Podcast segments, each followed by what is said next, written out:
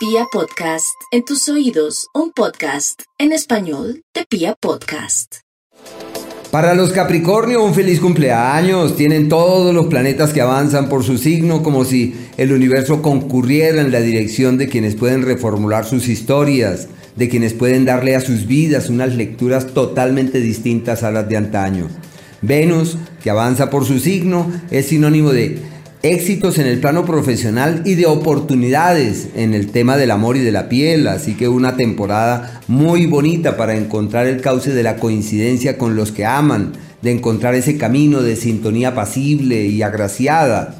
Se favorecen también los viajes, es una época para mirar hacia otros horizontes y se fraguan, sobre todo desde el día 20, 21, eh, una serie de situaciones decisivas en el plano económico, como cuando le cambia a uno la historia en el tema material y financiero y todo aquello que contemplen que vale la pena reformular, de su lado lo tienen.